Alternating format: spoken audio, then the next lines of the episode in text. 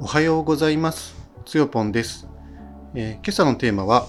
えー焙煎していると時間を忘れちゃうというテーマでお届けしたいと思います。えーっと、結論、えーっとですね、没頭しすぎると時間を忘れがちなので、アラームセットが必要だなというふうに思いました。え3つのポイントですね。えっと、昨日はですね、えっと、疲れてたけど、えっと、夜にですね、焙煎始めちゃったんですよ。で、焙煎してたらですね、時間を忘れて没頭していましたね。えー、と2番目としてはですね、えー、と3時間もね、えー、と作業していたので、ちょっとね、あのみそかコーヒーをね、切り盛りするりょうくんに、ね、怒られちゃったと、テヘペロっていうところがね、あります。えー3番目がですね、えー、とアラームをかけて、まあ、焙煎計画をもう少し念入りに立ててから、まあ、挑む必要が、ね、あるかなというふうに思いますね。えー、と順に説明していきたいと思います。えー、と昨日はですね、えーとまあ前えー、とこのポッドキャストの前の回で、えー、と言った通りですね、えー、とブレンド開発をね、昼間にやっていました。で、ちょっとその時にですね、なんだかんだいろいろあって、ものすごいね、集中してたせいかですね、疲れてしまったんですけれども、バタバタしてたこともあってね、疲れてしまったんですけど、えっ、とね、一応ご飯を食べて少し落ち着いて、あの、多少ね、まあ疲れも、まあ少し後退したというか、落ち着いたかなというところで、やっぱりね、ちょっとあの、いろいろね、えー焙煎をしていきたいなというふうに思ったんですよね。まあ、いろんな事情をね、勘案すると、ここで一応ね、焙煎をしといた方がいいかな、みたいな。まあ、出来がね、どうなるかはちょっとわかんないところはね、あったんですけど、まあ、まあ、やらないよりやった方がいいかなということで、えーっとね、えー焙煎をね、夜の9時ぐらいから、始めたんですよね。で、気がついたらもうなんかね、あのーまあ、ちょっと、えっ、と、まだやってたんですかってってね、あの、2人ぐらい、あの、焙煎をね、覗きに来られた人もいて、まあ、ちょっとね、談笑もしたこともあり、えっ、とね、3時間ぐらいね、だから12時近くになっちゃって、それそれからね、片付けみたいな感じになってたんですよね。だからちょっと深夜までね、作業しちゃって、そしたらですね、あの時間をね、まあだから忘れてたってことなんですけど、まあそしたらね、りょうくんにね、怒られちゃいました。あの、ちょっとさすがに、あの、深夜で、えっと、音も響くし、あの、もうちょっとね、考えて作業してねって言われて、はい、すいませんっていう感じだったんですけど、ただ、あの、なんだろう、本当に、えっと、焙煎作業ってですね、やっぱり、真剣に取り組んでることもあって、えっと、すぐ、すごく没頭してしまいますね。まあ、ただ、えー焼くだけって言ったらそうなんですけれども、あの一応自分がね、見れるポイントだけしっかり見て、あの機械をね、コントロールしなきゃいけないし、あとは焼き加減をですね、見る装置とかがあって、まあ、それをね、あの使って、あの焙煎度をね、チェックしたり、あとは、あの豆をね、できた豆を袋に入れてパッキングしたり、えーなんだ、あとはカッピングですね。まああのまあ、昨日も一応ね、カッピングまでやろうと思って、えっ、と、カッピングをね、させていたださせていただいたというか、まあ、カッピングしたんですよね。だから、なんだかんだでですね、やっぱりそこまでやると、結構時間がかかるんだなと。3バッチ昨日はね、やったんですよ。インドネシア、マンデリンを2回、まあちょっと焙煎度を変えてやってみて、あとは、えっ、と、エチオピアをね、また焙煎度を変えて少しね、やってみたんですけど、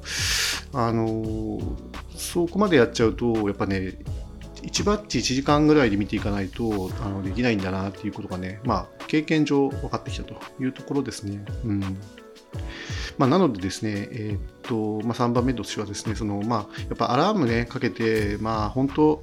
使うって言っても1時間とか2時間とかですね、しっかりまあ時間管理をして、でその時間管理をするってことは、その焙煎計画をね、しっかり立てなきゃいけないですよね、入る前に。焙煎計画って、まあ、言葉で言うとなんかいかめしい感じがするんですけど、まあ、要はどういう順番で何をどんな風に焼くのかっていうのを、まあ、一応その自分なりにですね、まあ、簡単なメモでいいんですけど、まあ、プランニングをするということですよね。まあ、かかっこよくプランニングだけど、要はだから順番決めてどう焼くかを考えておくっていうことだけのことなんですけど。で、だ大体焙煎って1個あたりですね、そうですね、あのえっと、炉内を温める時間もね、考慮すると、初回は炉が温まるのに15分からやっぱ20分かかってしまうこともあるので、えー初回のその、えーと時間的コストを考えつつ、で、2回目、3回目はですね、もうちょっと短くなるので、えっと、ピッキングとかも含めた、あの、時間をね、考えていかなきゃいけないですよね。ピッキングというのは、あの、要は、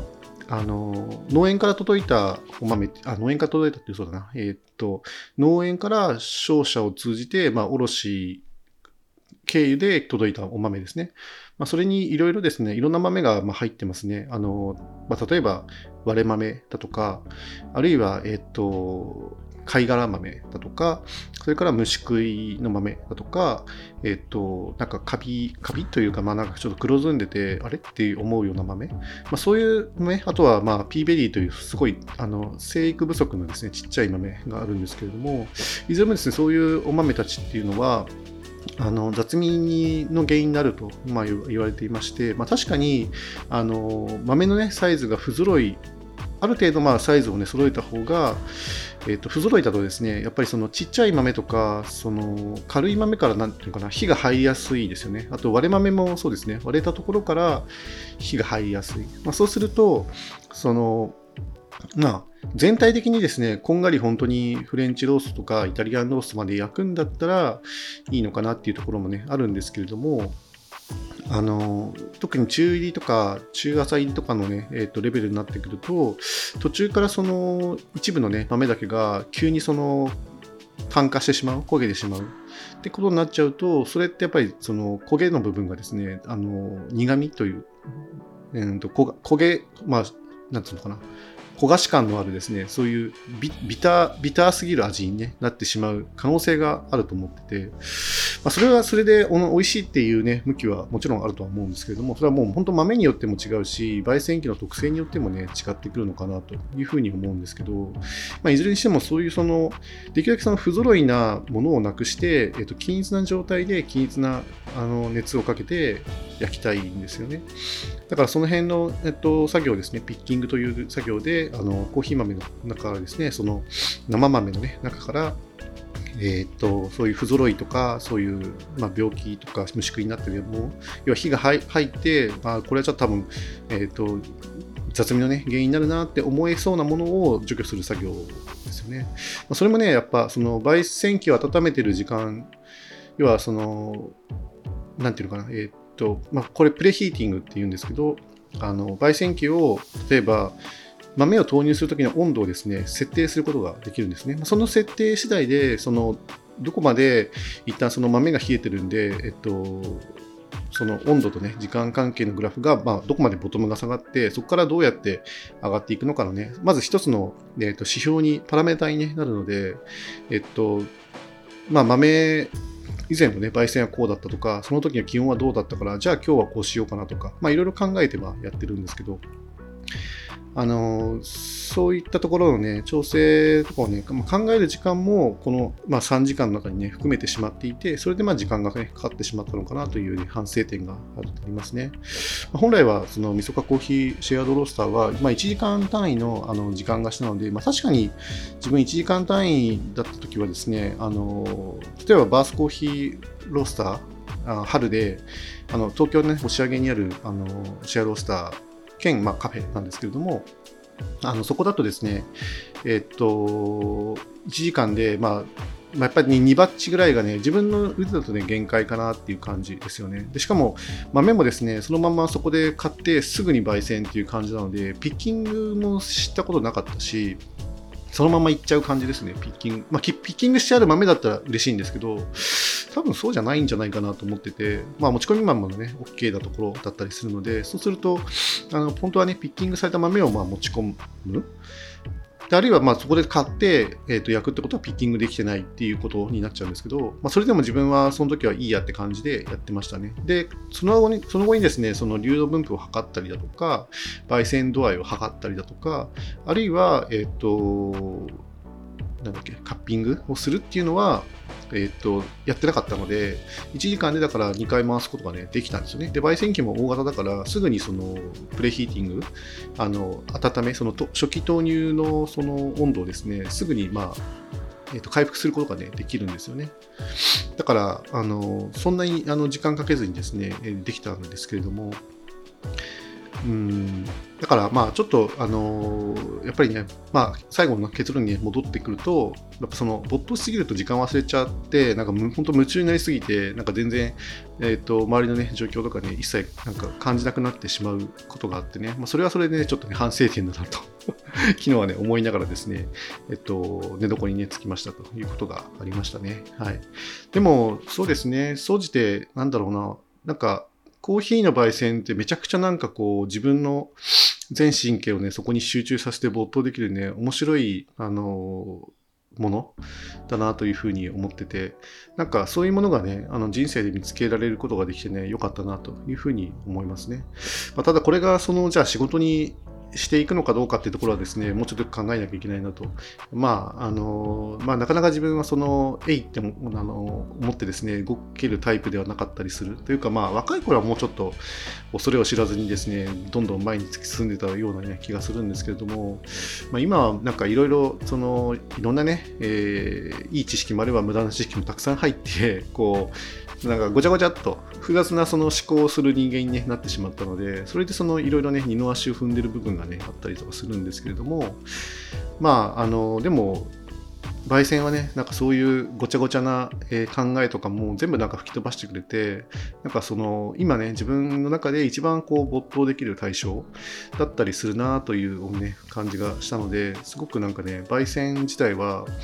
まあ、向いてるかどうかはともかくですね、あの、いい、いい、あの、その、ボットアイテム、自分と向き合える一つのね、あのツールなのかなというふうに感じましたね。はい。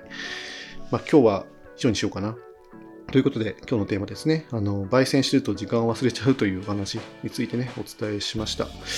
あと雑談ですけど、まあ、今日はですね、金曜日で、あの今週はですね、えっと、トヨタガズレーシングラリーチャレンジの、えー、っと、富士山裾野ラウンドですね。これがあの行われる予定になってまして、あともう一つ僕が担当するラリーで、えー、っと、近畿のですね、滋賀県の、あの、横湖っていうですね、あの、湖の近く、よ横っていう湖じゃないな、横湖っていう地域だったかな。で、行われるですね、まあ結構、あの、琵琶湖にほど近い、琵琶湖の北ら辺のね、えー、とエリアなんですけれども、そこであのモアラリーという、えー、チームモアさんというですね、あのモータースポーツチームがあと主催するですね、モアラリーというのがね、行われる予定になってまして、えっと、まあ、それにね、向かってね、ちょっと準備とかいろいろしなきゃいけないので、今日はね、あのこの後、あのこの上野原 AT をですね、チェックアウトして、えー、っと、まず私はトヨタガズレーシングのイチャインの会場に、会場の近くのまあホテルかな？に、とりあえず今日は直行するのかなっていうところですね。ただちょっとさっきもね、あのモアラリーさんの方からですね、あのマップのお問い合わせとかまあ来たので、ちょっとお答えしたりとか、あといろいろね、あのやらなきゃいけないタスクがですね、まだ積まれている状態なので、それをちょっとね、午前中はこなさなきゃいけないかなというふうに、思ってますね。だから、まあそうですね、今日は午後ぐらいには、あのこの上の上野原 AT をですね、チェックアウト、まあ、チェックアウト自体は11時、この後、えー、掃除をしてね、チェックアウトするんですけど、この後ちょっと仕事をしてから、あの現地に向かおうかなというふうに考えています。えー、最後まで聞いてくださってありがとうございました。以上にしたいと思います。それではまた。